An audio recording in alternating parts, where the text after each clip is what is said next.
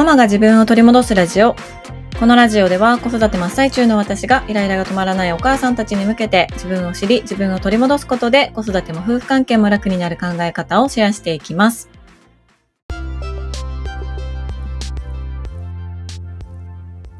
こんにちは、杉部です。皆さんいかがお過ごしでしょうか？お元気でしたでしょうか？とってもとってもお久しぶりでございます。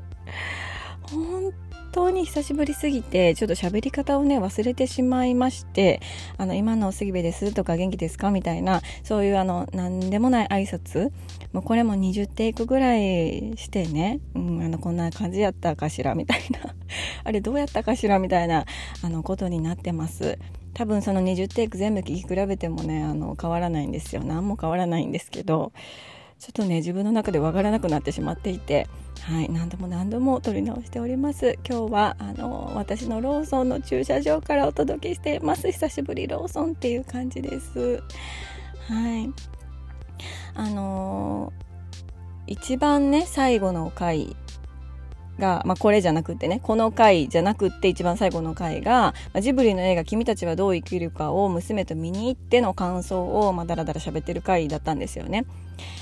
で多分その回で、まあ、夏休み始まりましたとか始まりますねとか夏休みも頑張りましょうみたいなことを言ってたような気もするんですよ。言ってなかったかもしれないけど、まあ、でもそんな気持ちで撮ってたんですよね。夏の始まりぐらいだったので、うん、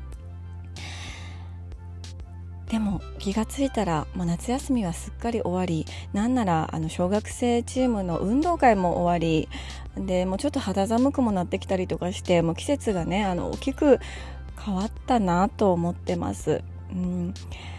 でまあね本当に今年の夏はいろいろありました。お元気でしたでしょうか言うてますけど私はもう全然元気じゃなかったもう本当になんか身も心もね疲れ果てておりましたでまあこれを話し出すとめちゃくちゃ長くなるしでしかも子育てのことじゃないんですよね子育て、まあ、子供たちのこととか、まあ、私の家のこととかはとか、ま、夏休みどうのこうのとかは、まあ、例年通りあり大変でしたっていう感じだったんですけど、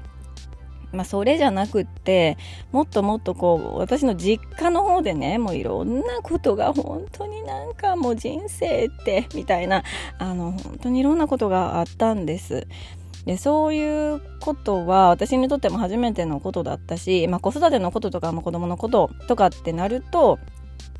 まあ、特に1人目の長男のことに関しては初めてのことがねたくさんこう起きるわけです。もちろん今も起きているし、まあ、初めての反抗期だとかもうちょっとしたら初めての、ね、中学とか初めての受験とかまあいろいろこう部活とか初めてのこうなんでしょうね。友達とのこういざこざとかまあいろいろこうねあるからそれももちろん初めてのことなんですけどその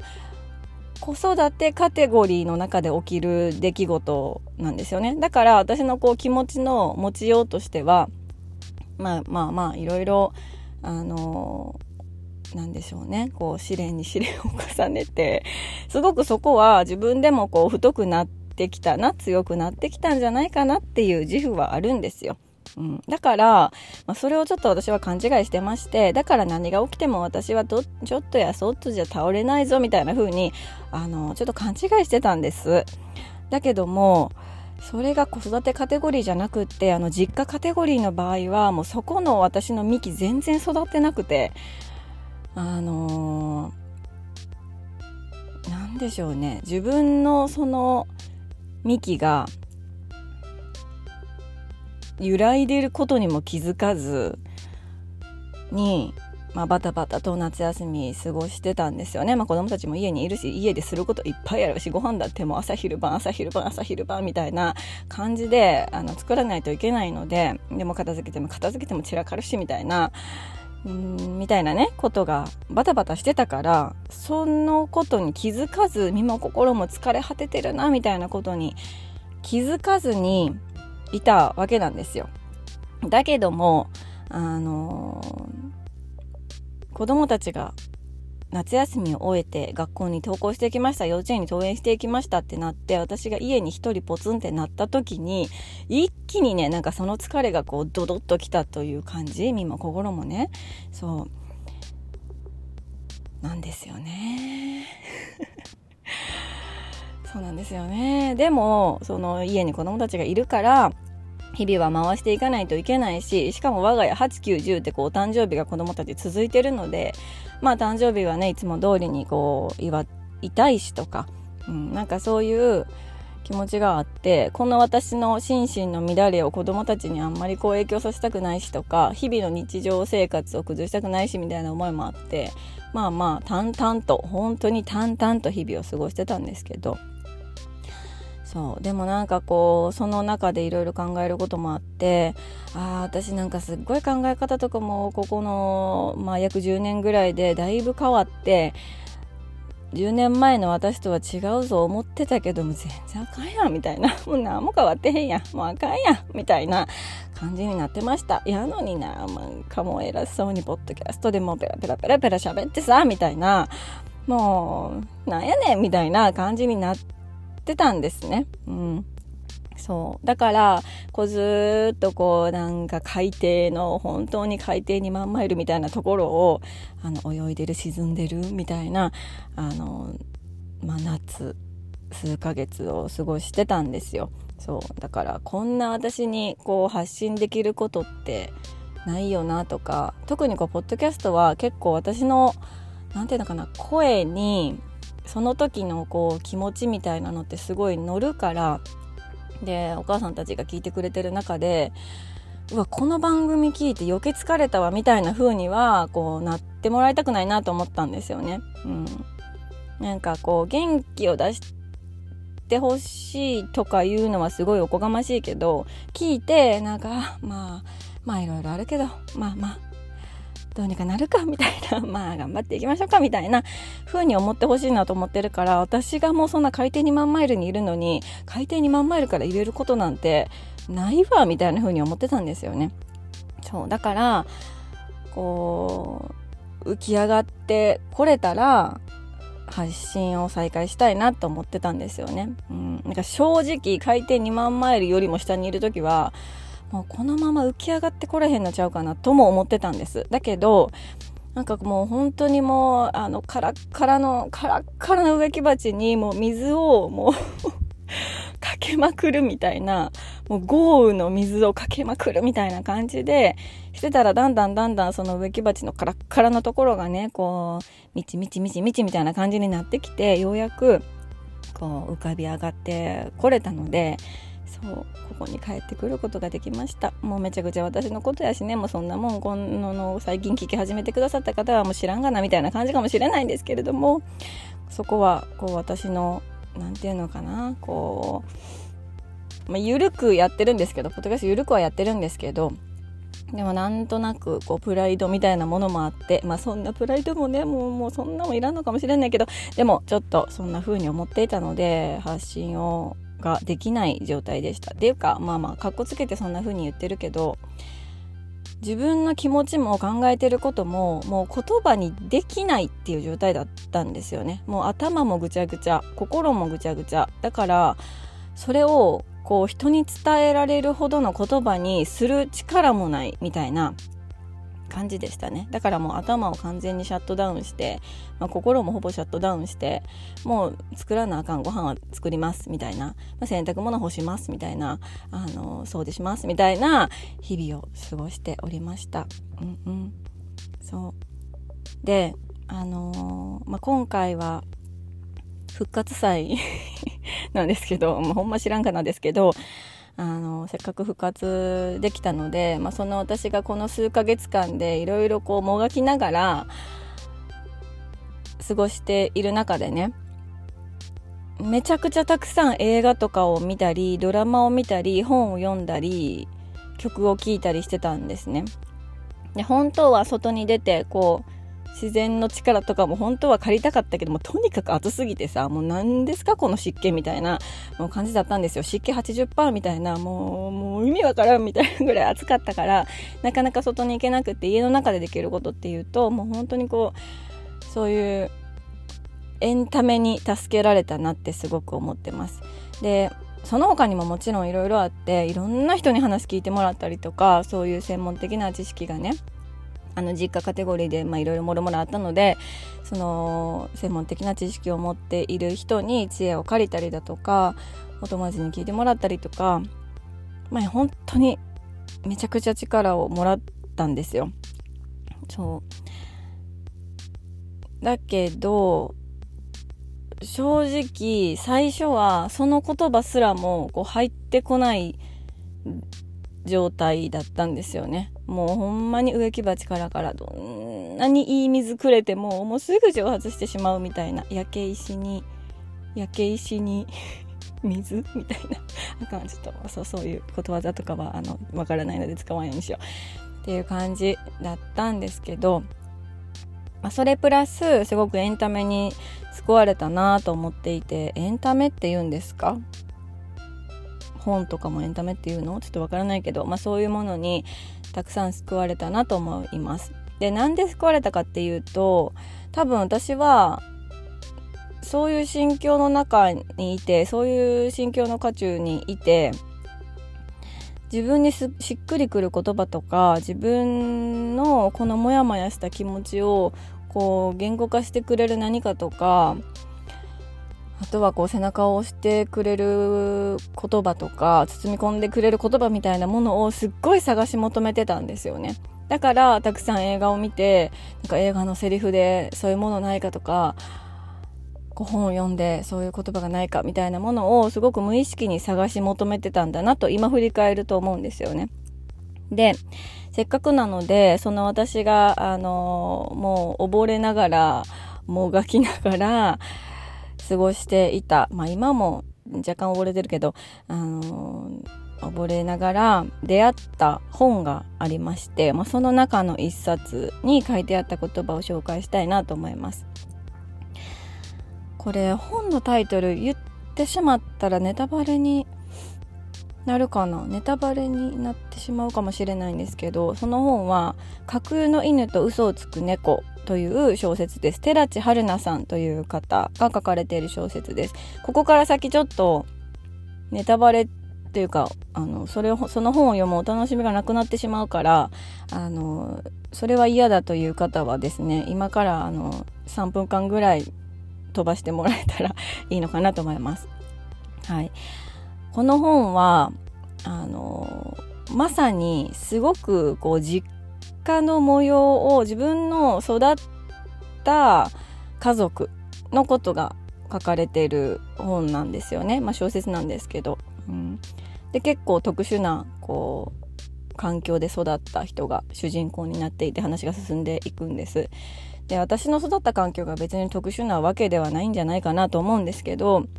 でもいろんなこうその主人公が発する言葉に共感してで今の私、その夏の今年の夏の私にすごく刺さったのが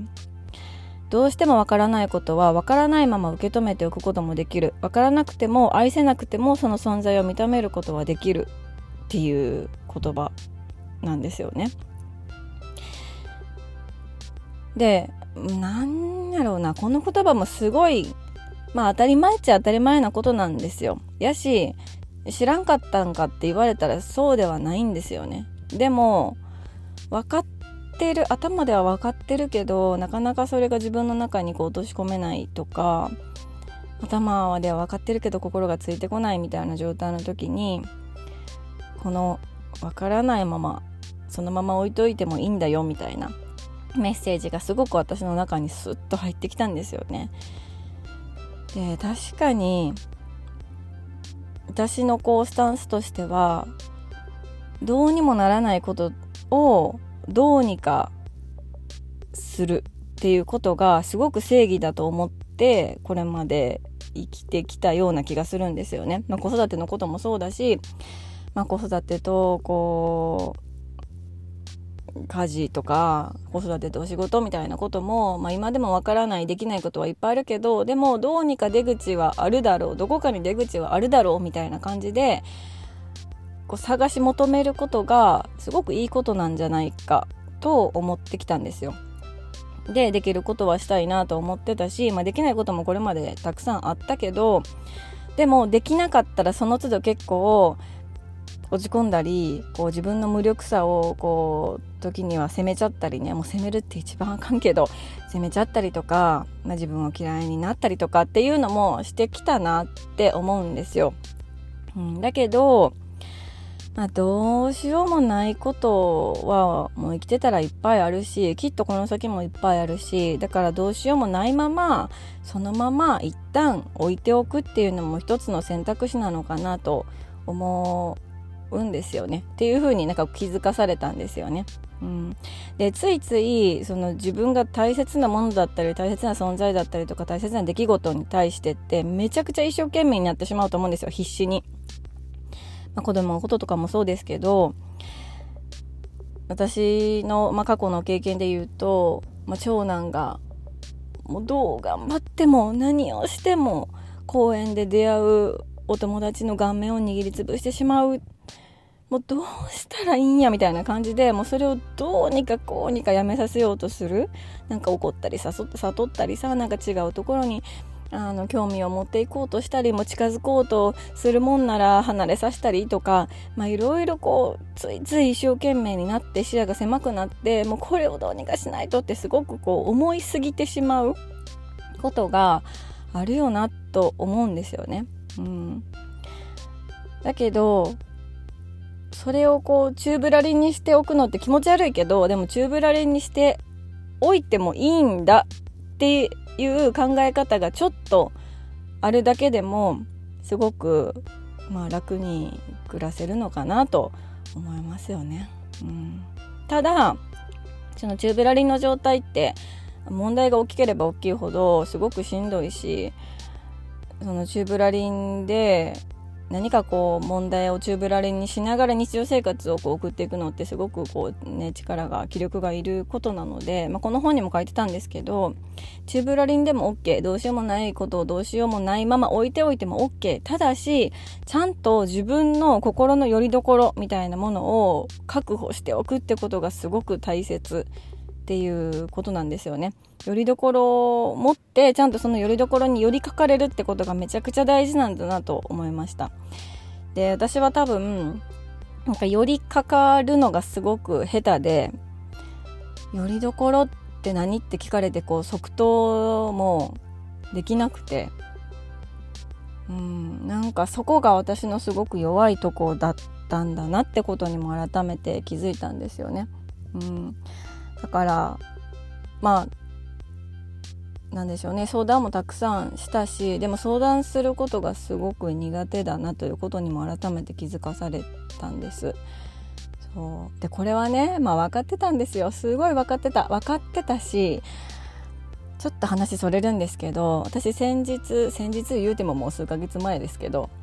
TBS ラジオの「展開図」という番組にゲストで呼んでいただいて、まあ、そこで野村さんという方とあと宇賀アナウンサーのこうお二人と一緒にお話をさせてもらう機会があったんですよね。まあ、それポッドキャストでアーカイブも残ってるのでぜひぜひあの聞かれてない方は聞いていただきたいんですけれどもその時にこう私がこう発信をしていく中で私自身は一人では悩んだらあかんとか子育ては一人でしたらあかんとか誰かを頼らないといけないとか誰かにその思いを共有しないといけないってすごく言ってるんだけど杉部さん自身はどうやって何か問題に直面した時に解決してるんですか？どういうふうにそこをこう折り合いをつけてるんですか？みたいな風に質問されたことがあってその質問に私はすごくドキッとしたんですよね。私こんなにも発信の中で一人で悩んだらあかん一人で子育てしたらあかん誰かに話さなあかんって言ってる私がああそう言われてみたら私結構自己完結してるなって思ったしそう言ったんですよね。でもそうやって答えてからずっとその質問が私のこう心に突き刺さっていてああその質問さすがだなとか言ってめっちゃ上から言っておこがましすぎるんですけどそうよなーみたいなあーそこが私の弱いところだな分かってはいるけどなかなか難しいなみたいな風に思ってたんですよね。うんで今回のその実家カテゴリーのねちょっともう詳細が言えなくてこの匂わす感じほんまにもう鬱陶しいなって感じかもしれないんですけど そのもう実家カテゴリーの出来事っていうのは完全に私のキャパを超えたことがいろいろ、まあ一つだけじゃないんです。もういろいろ起こっていて、キャパを超えたからこそ、誰かに頼るってことができたし、誰かにその話をする、相談する、助けてって言えるっていうことができたから、あ、めっちゃ学ばせてくるやんって思っておりました。うん、でね、私、この話を、まあ、しよう。私の復活エピソードではこの話をしよう。このテーマでお話をしようと思って、まあそのスクリプトというか、こう、バーって書いて、で、これ明日収録しよう。ローソンの駐車場でって思って寝たんですよ。で、今日の朝、今日からポッドキャスト再開しますって、インスタのストーリーで1個だけ画像を流したんですよね本当になんかもうあのコーヒー飲みながら朝あの眉毛を描きながらポンって1個だけストーリーを流したんです。で、インスタって、もうインスタの発信もずっとしてなくてね、もう2ヶ月ぐらい離れてたら、結構こうストーリーとか誰にも見てもらえなくなったりとか、なかなかそのフォロワーさんのところにポンっておすすめみたいな感じで出なかったりとかするんですけど、なのにもそういうインスタのアカウントの状態にもかかわらず、めちゃくちゃいろんな人が、なんか待ってましたとか、お帰りなさいとか、なんかどうしたのかなと思ってましたとか、短時間で、まあ、のスタンプとかね、短時間でめちゃくちゃそれに反応をこうくださったんですよね、みんな。もちろん休んでる間にメッセージくださった方もたくさんいてね、なんか全員にはこう返事返せてないかもしれなくて、すごくこうありがたい気持ちと申し訳ない気持ちとあるんですけどなんかその「おかえり」みたいな風に言ってくれることがすごくなんなんかうれ嬉しいという言葉では表せない気持ちになったんですよ。でそこでまた気づいたのが「えちょっと待って私の拠り所ってポッドキャストやったやん」って思ったんですよね。私のよりどころポッドキャストやったのに一番しんどかったこの夏あの数ヶ月ポッドキャストやってなかったから寄りかかれへんかったんやんと思って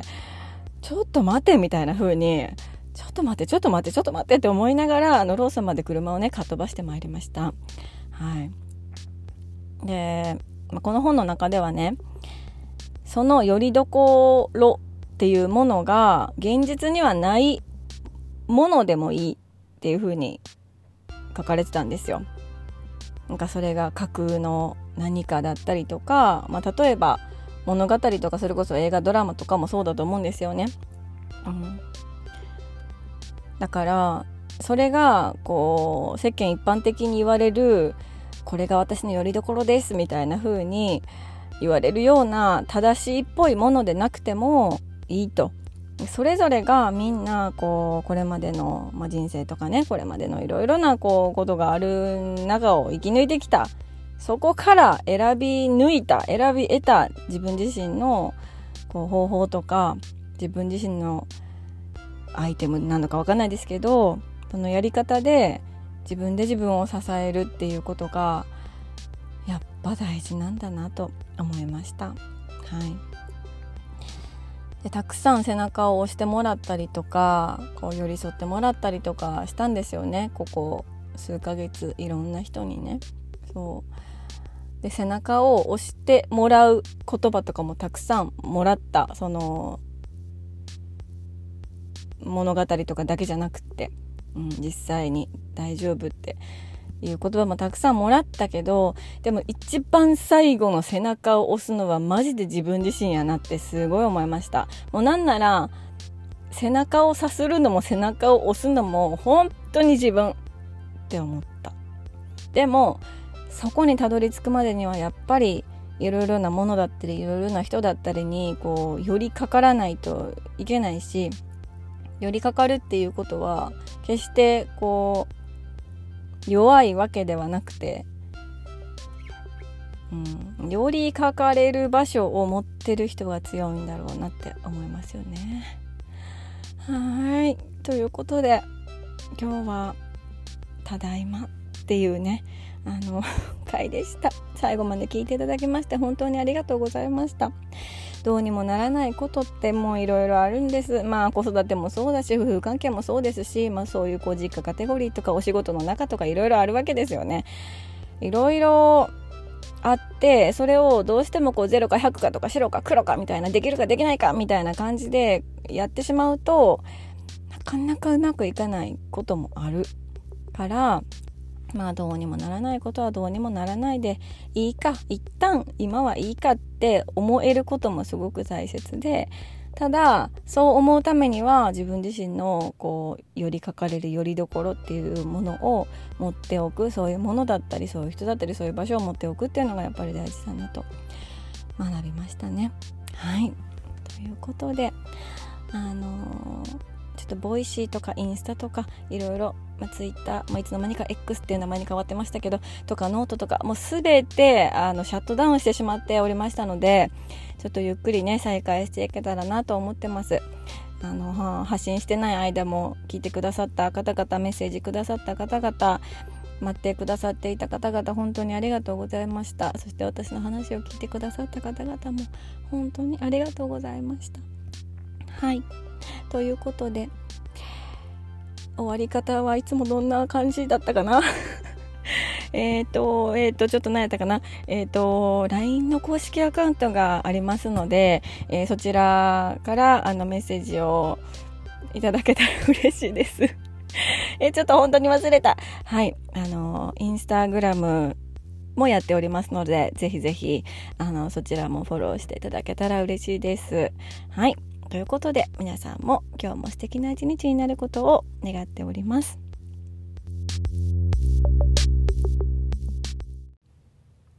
はい、ちょっとすいません。忘れておりました。